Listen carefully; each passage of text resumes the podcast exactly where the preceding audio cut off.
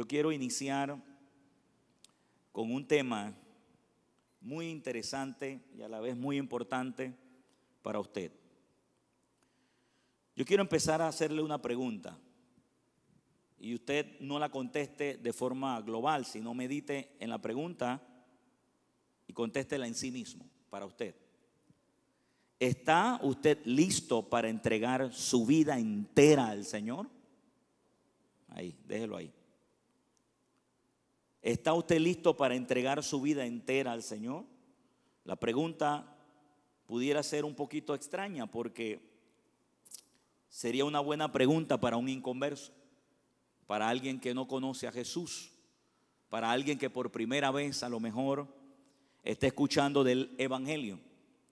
Sin embargo, yo creo que esta, esta pregunta, si usted y yo somos gente que queremos seguir madurando, y que queremos seguir creciendo y que queremos seguir eh, eh, bajo el dominio total de nuestras emociones o de las cosas que suceden, donde controlan nuestras emociones para luego reaccionar de una forma u otra, pues yo diría que hay áreas de nosotros donde todavía debemos entregar totalmente eso a Dios. No me refiero a tu ser interior, me refiero a cada área de nuestra vida. ¿Cómo nos damos cuenta en qué área es donde Jesús, donde el Señor todavía no, no está trabajando? Es en el área donde usted a la hora de confrontarlas es donde tenemos deficiencia, diga deficiencia. Y es ahí donde nos damos cuenta donde realmente tenemos algo todavía que entregar a Dios, entregar en esa parte. Hace algún tiempo atrás, eh, estaba yo mencionándole a mi padre espiritual en una bonita reunión que tuve con él, donde yo le decía que yo pensé que me había liberado totalmente del el amor al dinero. Y usted podría decir, pero pastor, usted no estaba libre del amor al dinero antes del aniversario. Te digo, sí, claro, totalmente. Porque habían cosas en mí con referente al dinero que ya no me controlaban, que ya no me, no me sacaban de, del pensamiento, no, no me movían el piso, como se puede decir. Sin embargo, usted no se da cuenta cuánto usted ha soltado de eso, si no es cuando llega el momento donde realmente usted, usted se entera que eso es, que, eso que aparentemente es su solvencia, se está acabando por debajo de la línea roja.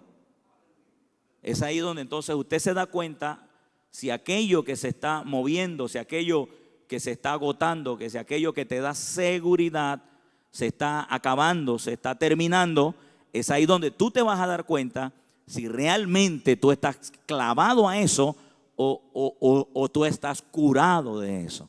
Amén. Amén. Entonces, diciéndole esto, muchas veces no podemos, no podemos dejar por sentado que hemos superado cada área de nuestra vida. Yo, yo quiero decirle, querido, que desde que yo empecé a vivir esta vida de fe, a vivir esta vida en el Señor, me he dado cuenta que hay muchas cosas todavía por seguir trabajando en nosotros. Ah, en, uno de los libros que yo escuché muy, muy, muy reveladores el año, hace, hace dos años atrás, se, llama, se llama el andar en el espíritu, el, el andar en el espíritu, andar en el poder. El pastor Dave Robertson en sus, últimas, en sus últimos capítulos, de hecho yo se lo mandé a muchos de ustedes, así que lo que estoy diciendo no debe ser nada sorprendente, decía él que llega una etapa donde usted está hablando y continuamente teniendo esa relación con su padre y usted comienza a manifestar el hablar en lenguas de una forma impresionante que, que usted empieza a sentir que hay cosas todavía en su interior que el mismo Espíritu Santo por revelación le va indicando que hay que soltarlas. Y a la medida que usted, porque es importante esto, que a la medida que usted comienza a soltar, o perdón, que a medida que el Espíritu Santo empieza usted a enseñarle aquellas cosas que todavía están ahí eh, en esa parte bien secreta del alma y de los pensamientos, es cuando llega el momento en que Él te lo descubre, pero también llega el momento donde Él mismo te da el poder para soltarlas. Porque a veces, a veces hay cosas que están tan arraigadas a nosotros que es como cuando a alguien se le tiene que operar algo dentro del cerebro. Que aunque es una operación que si se hace y se hace de forma correcta, eh, pues no deja de ser peligrosa por lo que conlleva abrir el cerebro y sacar aquello que no está bien ahí. O sea, puede ser un cirujano muy bueno, puede ser un cirujano de mucha experiencia, pero él sabe que eso conlleva cierto grado de responsabilidad y habilidades. Él tiene que ser muy habilidoso con, el bisturí, muy habilidoso usando los instrumentos para extirpar, para sacar, mover, para, para empezar a, a mover neuronas, circuitos que hay en nuestro cerebro para llegar entonces donde está el daño y poderlo reparar. Él sabe que él puede hacerlo, pero él sabe que eso conlleva cierto grado de, diga, responsabilidad. Pero lo más interesante es que esa persona que llega al, lugar de la cirugía, pues no fue que la, llevaron obligado, sino que ella fue por sus propios medios. O sea, está diciendo, yo tengo plena confianza que, que la experiencia y que el trabajo y que la labor de ese médico puede ayudarme a mí, por difícil que se vea eso, él puede ayudarme a mí sabiendo yo que él lo va a hacer bien.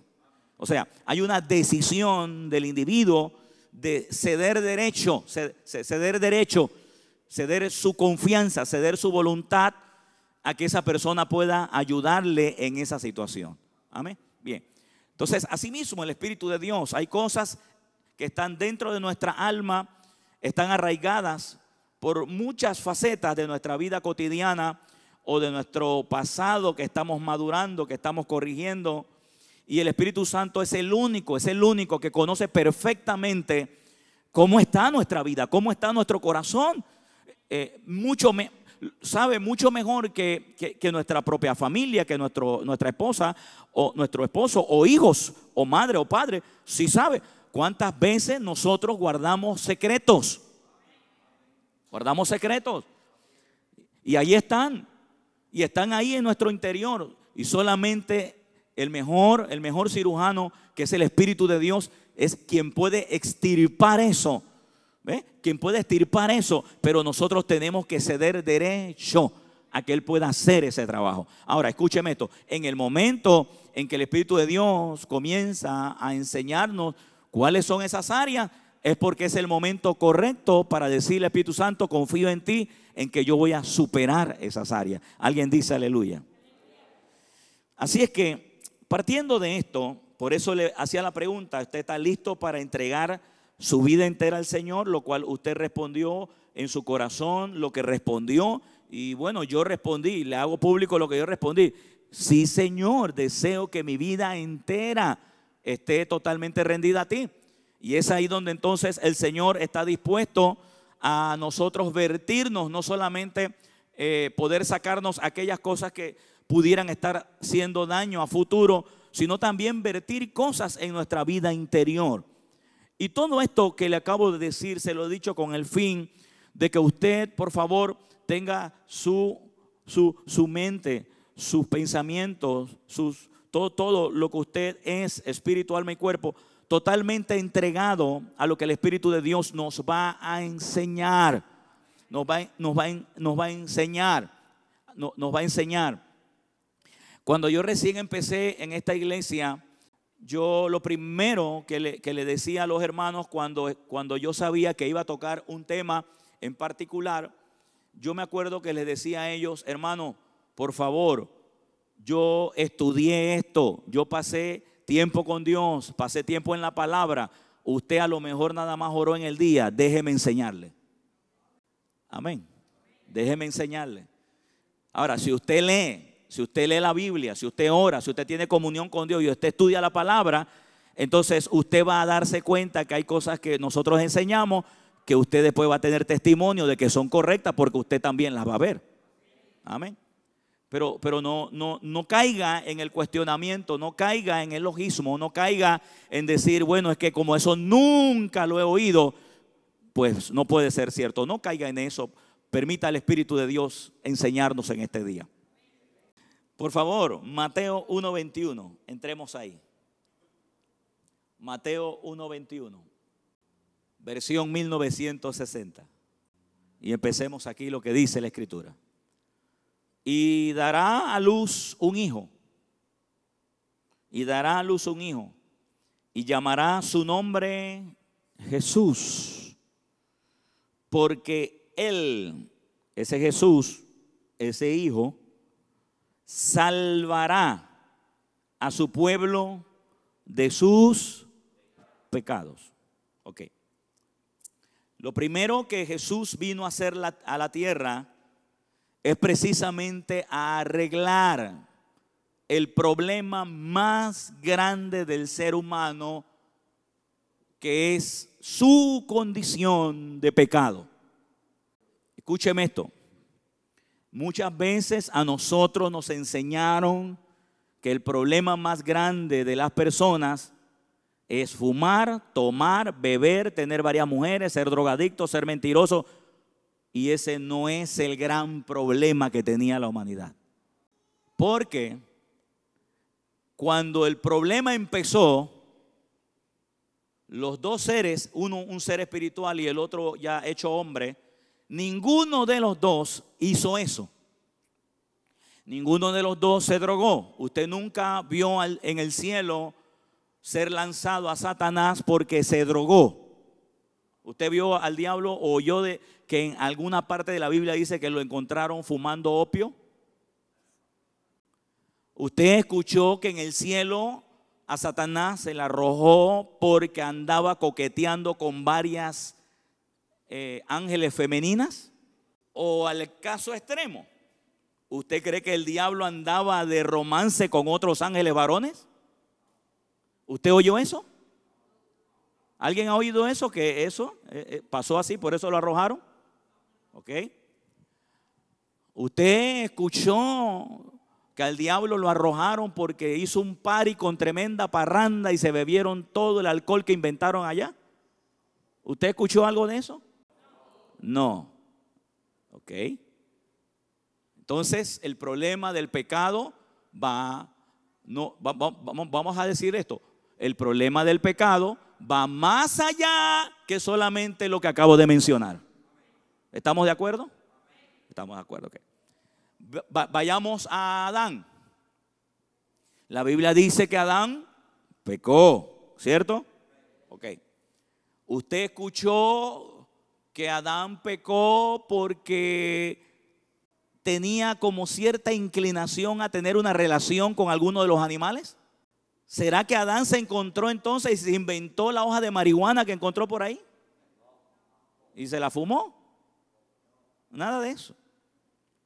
Partiendo de ese punto, usted y yo debemos de saber que a lo que Dios le llama pecado es más allá que solamente la práctica de las cosas que usted y yo posiblemente antes hacíamos y que ahora por la gracia de Dios ya no lo hacemos. Pero aún haciendo esas cosas, no necesariamente esas cosas eran las que estaban ofendiendo a Dios. Solo una cosa ofendía a Dios. Solo una cosa hacía que tú no te acercaras al Señor. ¿Cómo se llama esa cosa? Pecado. Diga, pecado pecado, pero no son las prácticas. ¿Está claro hasta ahí? Recuerde que estoy poniendo fundamento. Leamos el verso otra vez. Y dará a luz un hijo y llamará su nombre Jesús porque él salvará a su pueblo de sus pecados. O sea, sí, está en ese ahí porque es la práctica que produce una condición son los resultados de una condición. Claro, cuando él menciona la palabra salvará al pueblo de sus pecados, está hablando que la forma correcta de poderlos ayudar a ellos a madurar esa etapa de pecado es trabajando algo que Él vino a hacer, que es con el pecado. ¿Está claro? ¿Ok? ¿Está clarito? Voy a preguntar, ¿ah? ¿Qué es pecado? Dijo amén con revelación. Dará a luz un hijo y llamará su nombre Jesús, porque él salvará a su pueblo de sus pecados. Entendiendo entonces en primera instancia, Jesús no venía a resolver el problema de la borrachera en la gente. Él no venía con esa mentalidad, porque como usted debe de saber, hay gente que nunca han tomado alcohol, pero sin Jesús, sin tener resuelto el tema del pecado, con toda su abstinencia al alcohol se van al infierno. Amén. ¿Está claro hasta ahí? Ok, entonces yo quiero enfocarlo a usted que en primera instancia lo que ofendía a Dios no eran las acciones de la persona, sino lo que, lo que lo movía a ellos a hacer eso, que era la condición de pecado del hombre. Ahora, tendríamos que entonces identificar si no es esto, no es aquello, no es aquí, no es allá, qué sería la condición de pecado del hombre.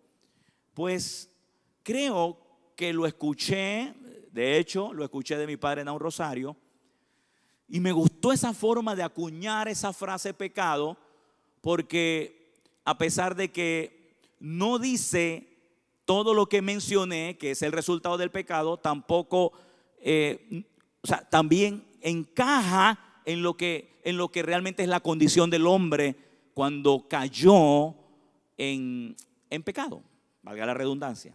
Y es la condición o la decisión del hombre de vivir desde ese primer día sin Dios por el resto de sus días. O sea, escuche esto diríamos de esta manera, el diablo fue hallado en pecado solo fue porque él quiso vivir sin esa autoridad divina. ¿Ya? ¿Ya vio el origen? ¿Ah? o sea, para darle una idea, un enfoque, yo sé que el Espíritu Santo puede darnos otra palabra que identifique eso, pero yo lo que lo quiero sacar a usted es que pecado es eso que usted oye por ahí. Y que la gente, ay, el hermano está en pecado. ¿Por qué, hermano? Usted no, ve que toda la vida se la pasa chupando. Ay, ojalá fuera la iglesia y se salvara. Pues él está chupando y haciendo cosas, no es porque eh, eh, él está en pecados, sino porque él está en una condición que se llama pecado. ¿Lo ve? Porque te acabo de decir, puede ser que te encuentres con alguien ejemplar. No toma, no, no fuma, no, no codicia a la gente. Y usted sabe que el día que se murió sin Cristo, allá abajo en el infierno le tienen un puesto. Aunque no haya hecho nada de eso. ¿Ok? Entonces, te estoy, te estoy poniendo la base para que usted madure la idea de que las prácticas no fueron lo que alejaron al hombre de Dios, sino es el estado de independencia cuando el hombre abriga la idea de que él puede vivir sin la intervención divina. Satanás le vendió eso a Eva, le vendió eso a Adán. Todo el pensamiento maquiavélico de Satanás no era otra cosa sino jalar a la primera pareja a decirle, ustedes pueden vivir perfectamente sin que Dios intervenga en su vida. Cuando, escúcheme esto, cuando el hombre cree, cuando el ser humano cree que puede vivir lejos de los pensamientos, de la voluntad, de la vida de Dios, de la dirección de Dios en él, es donde él piensa por sí mismo y todo lo que piensa solamente es el mal. Hace algunos meses atrás, creo que le mencioné que yo abordé un homosexual tuve una conversación con él muy amena, muy interesante. Demoré casi como 40 minutos. Yo decía, Señor, ¿cómo yo llevo a este muchacho a darse cuenta de que él es víctima del pecado. Porque lo primero que se le enfoca a uno es, sácale ese demonio que es de homosexualismo. ¿Y a usted cuál, cuál es el demonio que lo está dirigiendo? El de prejuicios. Yo decía, ¿cómo abordo a este muchacho? ¿Cómo lo abordo? Porque quería hablarle del, o sea, para mí era más importante no hablarle de eso que él estaba haciendo, sino hablarle de la, del por qué llegó a eso. Me, di a explicar. Se lo voy a decir de otra forma para, para seguir con la historia, porque le dije que hoy vamos a entrar, vamos a entrar en esto. Es como que yo vaya al médico y el médico me empieza, o sea, ¿sabe, no? El tema de las muelas. Pastor, usted siempre da ese ejemplo de las muelas. Es que sí, es que las he trabajado tanto que ya hasta me las cuido ahora porque sé lo que duele y duele. Entonces, para evitar eso, entonces he ido, he ido regularmente. Y las veces que yo he ido a médicos, porque no en todo médico he ido, he ido donde me han recomendado y al principio parece que, parece que tratan bien y luego como que no sé qué pasa y, y busco a alguien, siempre buscando a alguien que realmente me haga sentir bien en ese proceso.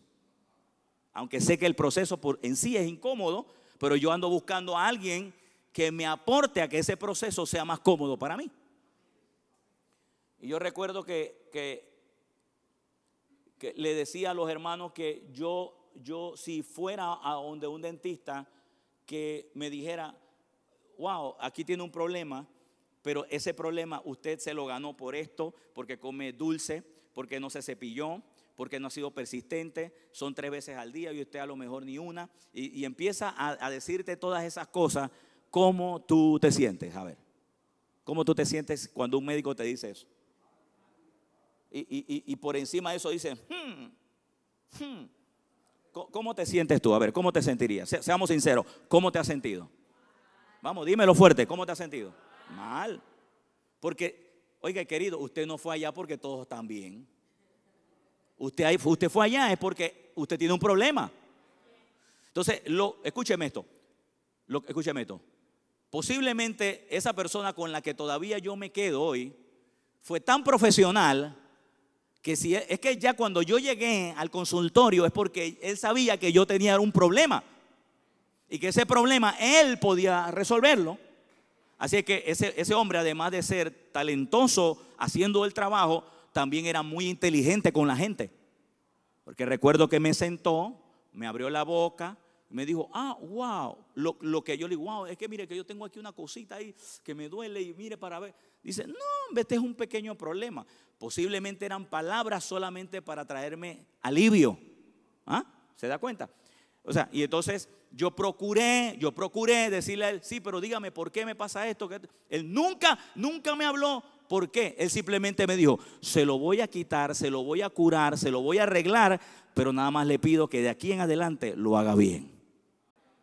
Él nunca, él nunca me atacó. Yo sabía, pero nunca me atacó por ahí. Ahora, usted, usted dirá, sí, pero hermano, sí, pero pastor, me parece que su moraleja es como que no le digamos a la gente que están en pecado. Yo no dije eso tampoco. Escúchame esto, es que cuando usted le dice a la gente por qué están en esa condición, ellos saben y se identifican que están mal. Y en esa historia, en esa historia que estoy conversando con el, el muchacho, yo le digo, Señor, ¿cómo entro para poder explicarle a él? Y el muchacho inmediatamente hace una barrera, hace una barrera, una barrera psicológica y me dice, es que a mí no me gusta, eh, me dice, ¿usted, usted es pastor? Digo, sí, soy pastor. Dice, es que a mí no me gusta la actitud de ustedes. Ustedes, ya no es usted, ustedes. Yo no he abierto mi boca y ya él me metió en el paquete. Sí, pero le voy a decir por qué él me metió en el paquete. ¿Mm? Es como que yo tenga, haya pasado por cuatro médicos y yo puedo decir, no, todos son así. Hasta que me encuentre a uno que es diferente. Amén. Entonces llega el momento que estoy, sí, pero es que ustedes los evangélicos, mire, qué raro, qué raro que aquí usted ha hablado conmigo y ni siquiera me ha dicho que yo soy homosexual.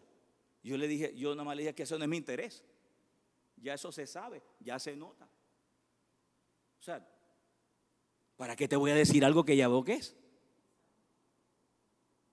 Y siguió poniéndome barreras. Y dice, sí, porque usted puede creer que por aquí a veces pasa.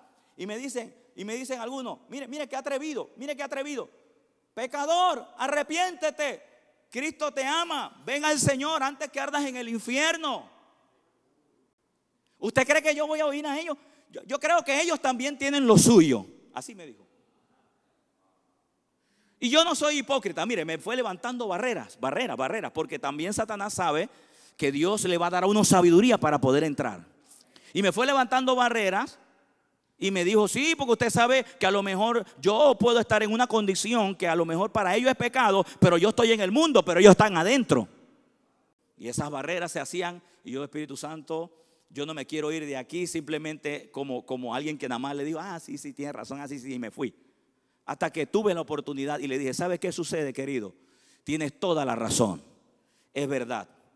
Dentro de la iglesia hay gente que todavía necesita ser cambiada en muchas áreas. Es más, yo mismo tengo muchas cosas por cambiar. Y cuando yo le dije eso, las barreras empezaron a caer. Porque me estoy identificando con él y a sacarlo a él de lo que ya le enseñaron a él, que es un ataque. A él le dijeron que la conducta es la que hay que atacar. Por eso es que él empezó a atacar la conducta del creyente cuando se cree santurrón.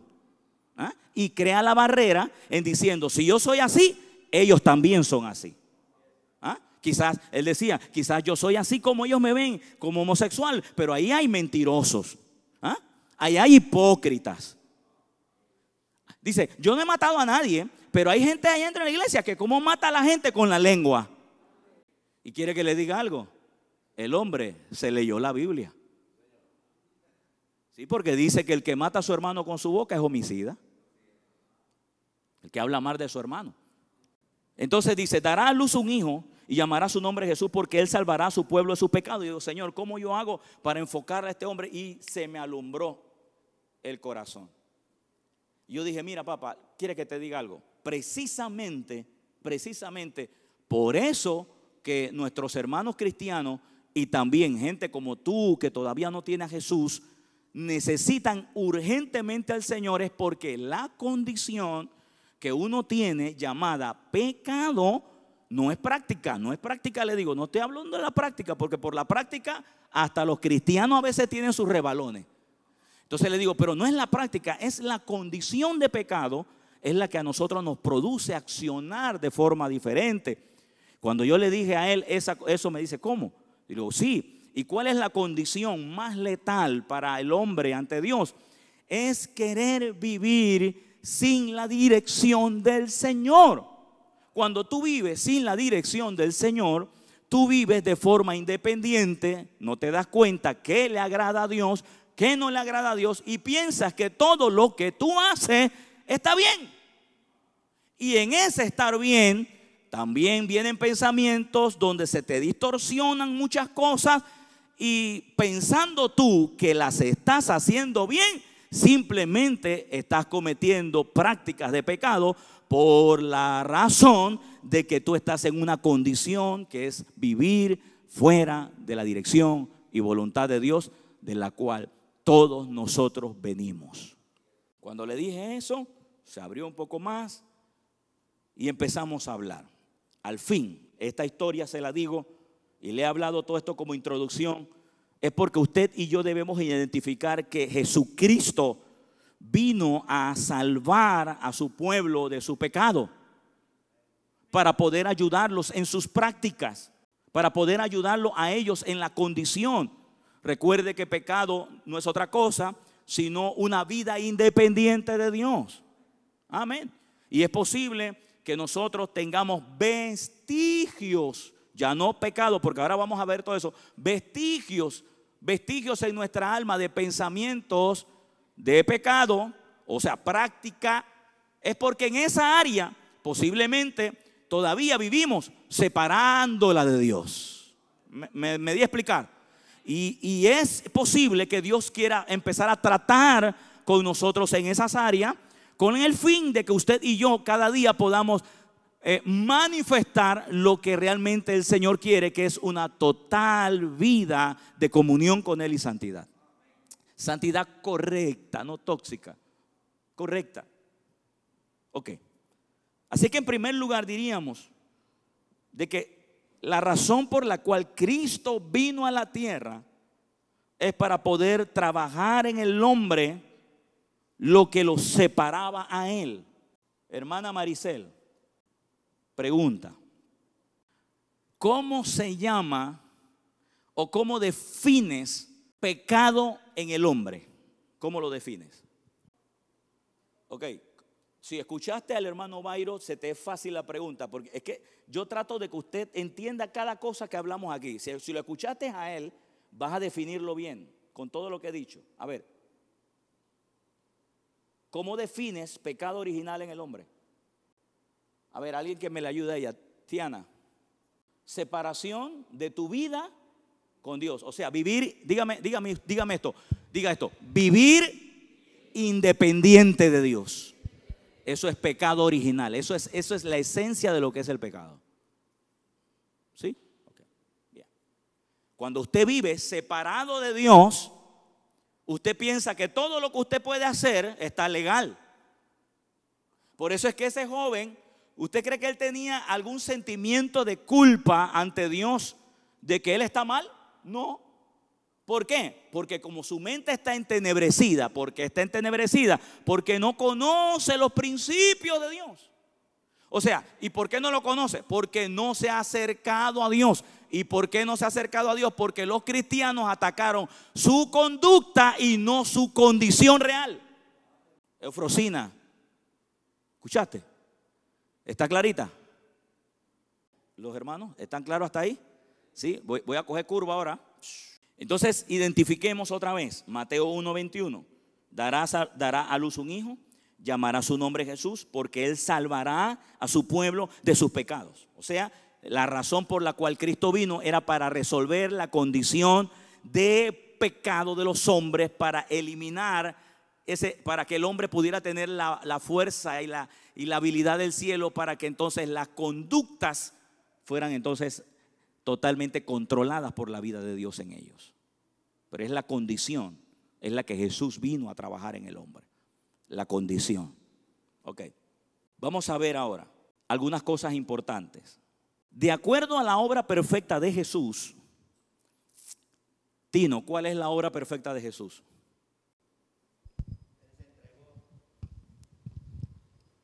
Él se entregó total.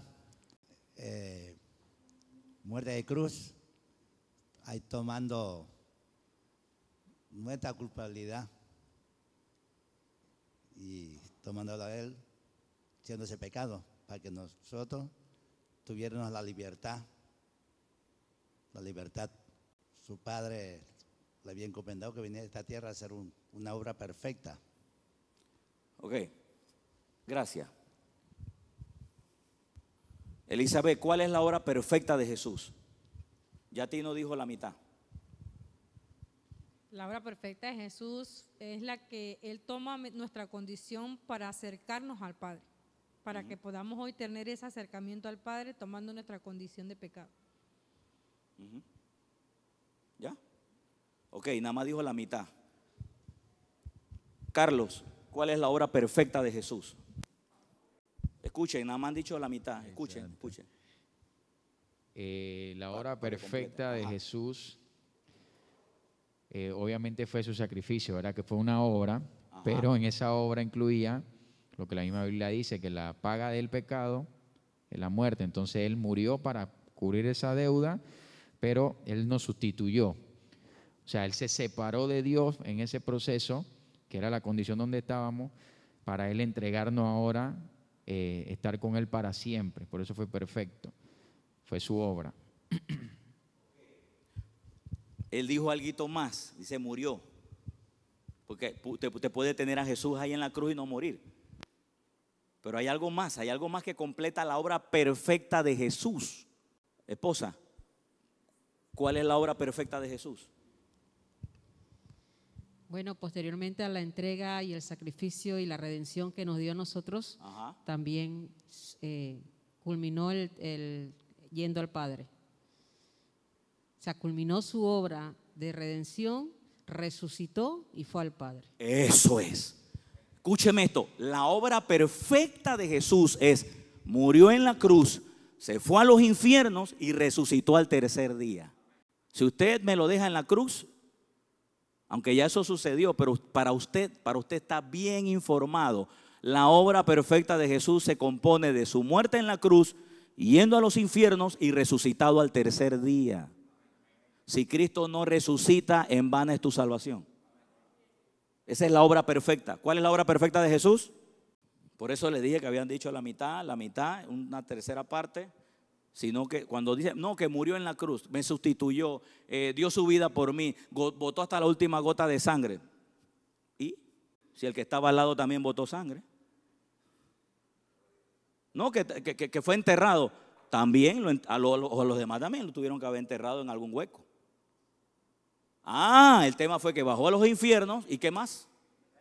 Resucitó, que fue lo que no pasó con los demás. Entonces, la obra perfecta de Jesús es eso. Amén. Dígame amén. Ok, cuando yo le digo, o usted dice, Padre, yo creo en la obra perfecta de Jesús, no solo me deja Cristo ahí en la cruz. Es más, le digo algo, ya no está ahí. Gracias por eso de gozo. Ya no está ahí. Él está resucitado. Ok, vamos a darle forma ahora a esto. De acuerdo a la obra perfecta de Jesús, el pecado ya no es tu amo. O sea, o sea, lo que Adán desató, de lo que Adán se hizo esclavo,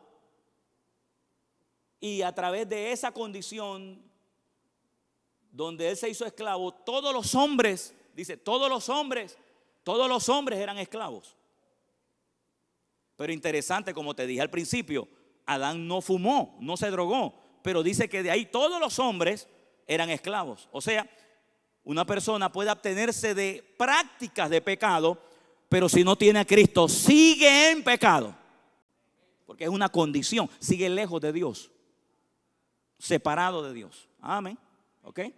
Bien, vamos allá. Carlos, dijiste algo que por ahí. Ok. Romanos 6, verso 6 hasta el 15, nueva traducción viviente. nueva traducción viviente. Recuerde que estamos en introducción de esta enseñanza. Romanos 6, 6.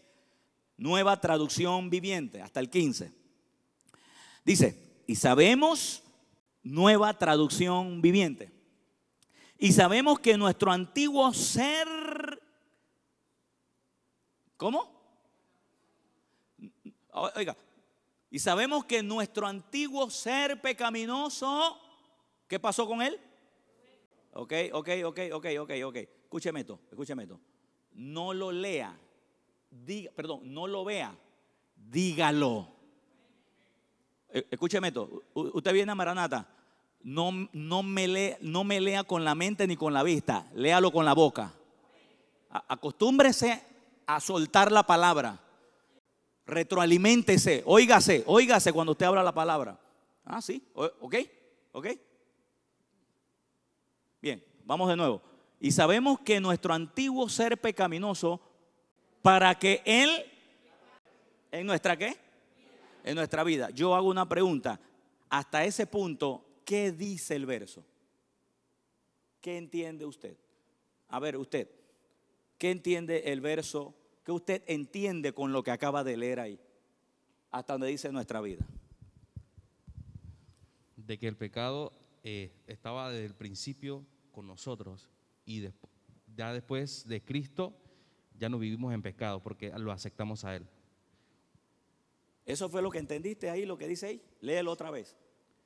Sabemos que nuestro antiguo ser pecaminoso fue crucificado con Cristo para que el pecado perdiera su poder en nuestra vida. Explícamelo otra vez. Que nuestra, nuestra antigua vida era estar en, pecado.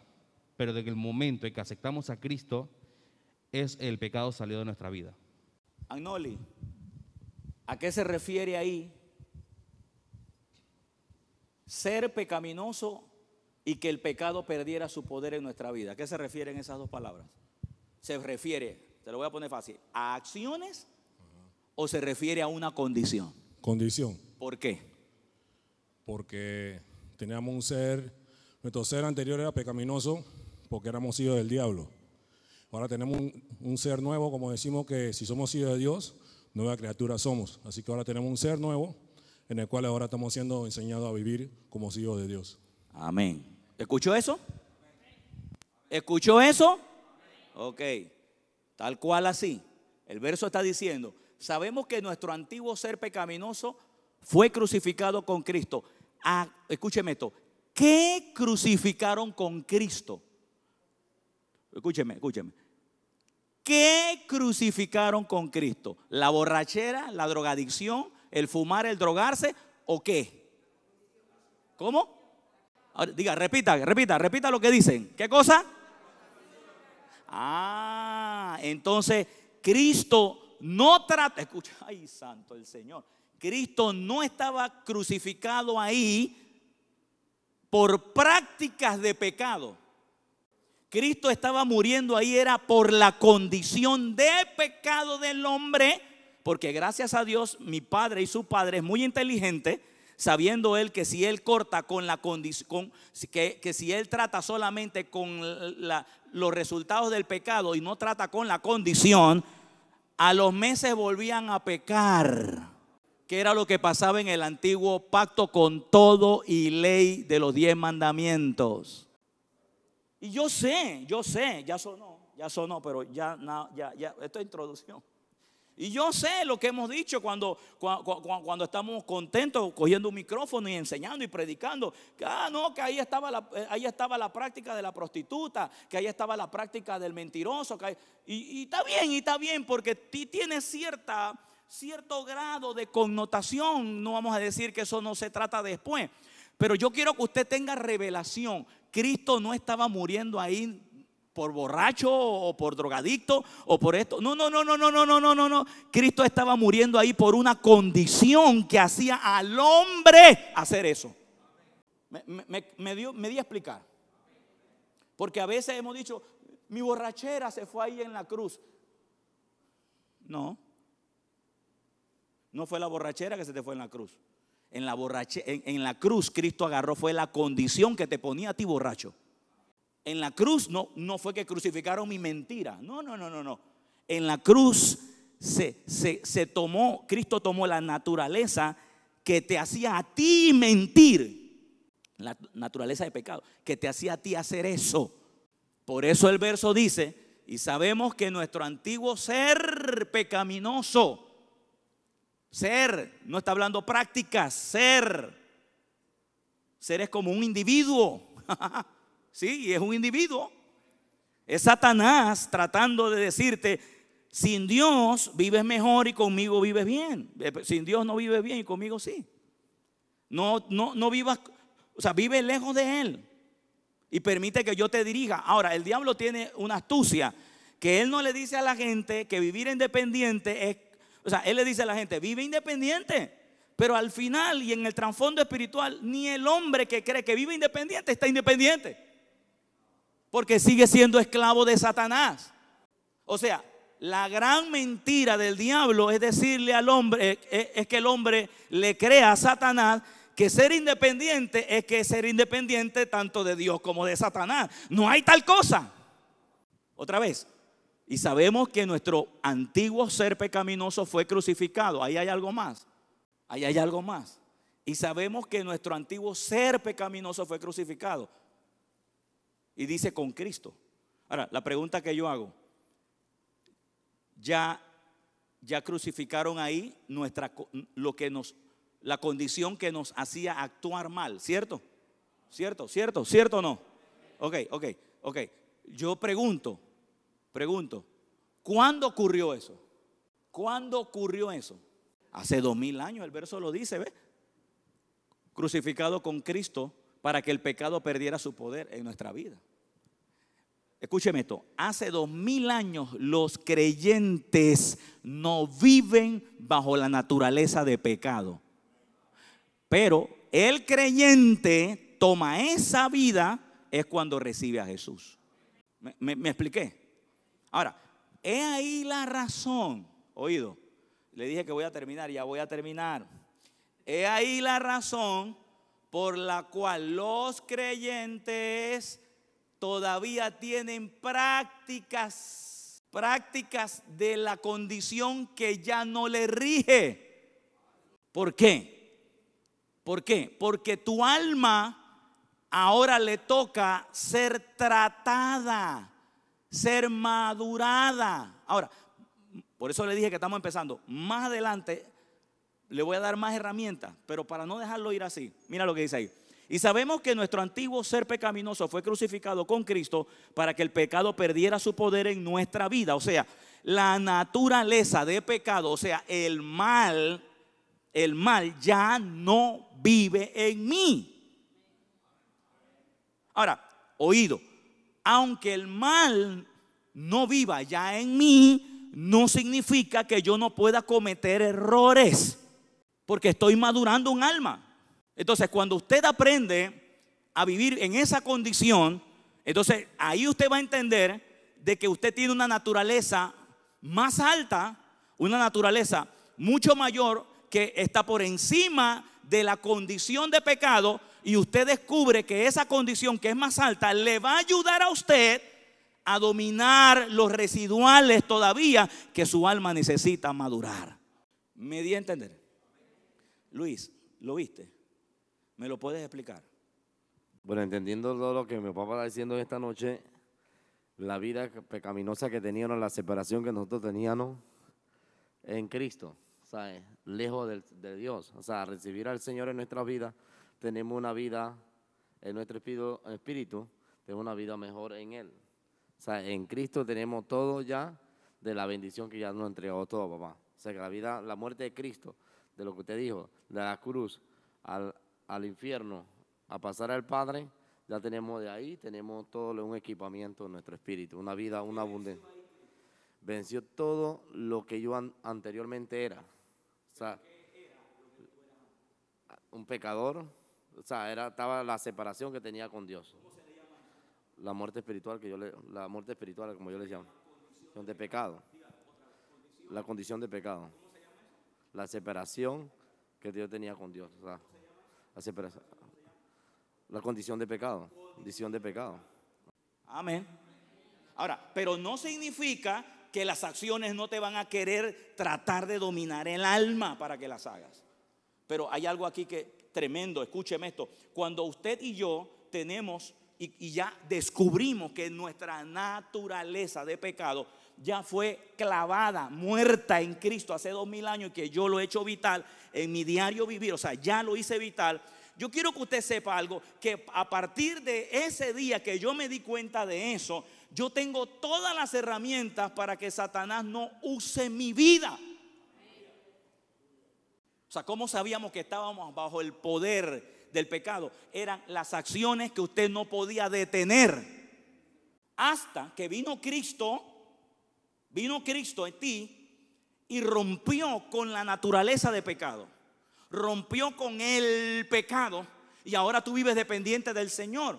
Entonces, cada, cada situación o cada acción de ahí en adelante que de pronto no se parece a tu verdadera naturaleza, entonces quiero decirte que esa acción no nace de adentro de ti. Esa acción está viniendo de forma externa.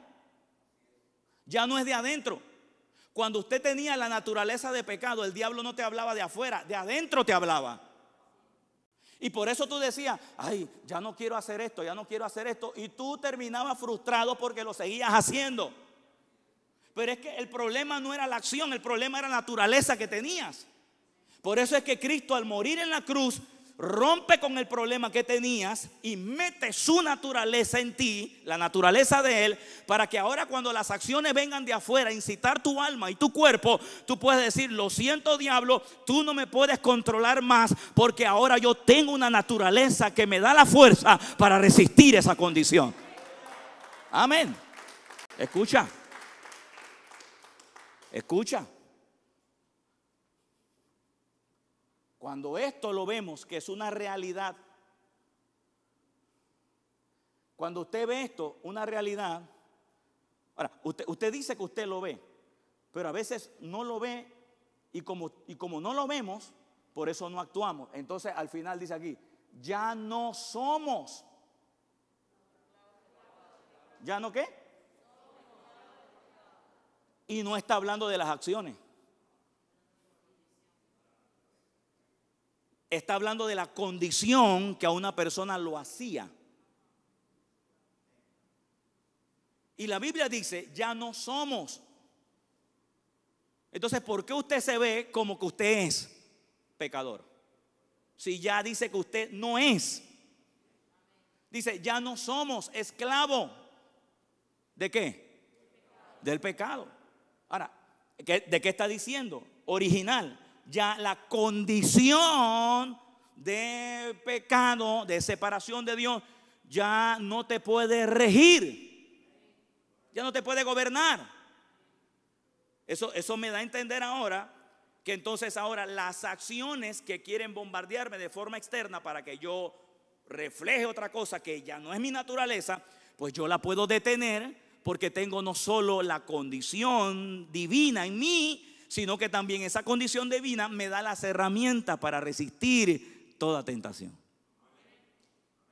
Me, me di a explicar. Póngase de pie, pues.